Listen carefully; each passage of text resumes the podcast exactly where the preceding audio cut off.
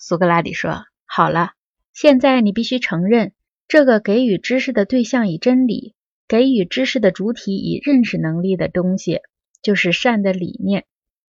它乃是知识和认识中的真理的原因。真理和知识都是美的，但善的理念比这两者更美。你承认这一点是不会错的。正如我们前面的比喻，可以把光和视觉看成好像太阳。”而不就是太阳一样，在这里，我们也可以把真理和知识看成好像善，但却不能把它们看成就是善。善是更可敬的多的。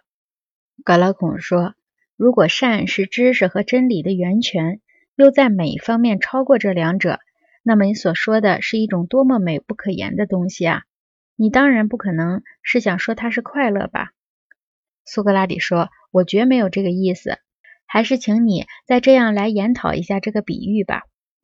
格劳孔说：“怎么研讨？”苏格拉底说：“我想你会说，太阳不仅使看见的对象能被看见，而且还使它们产生、成长和得到营养。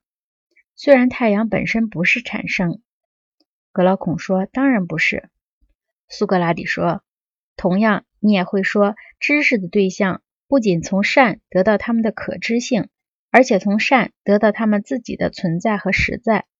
虽然善本身不是实在，而是在地位和能力上都高于实在的东西。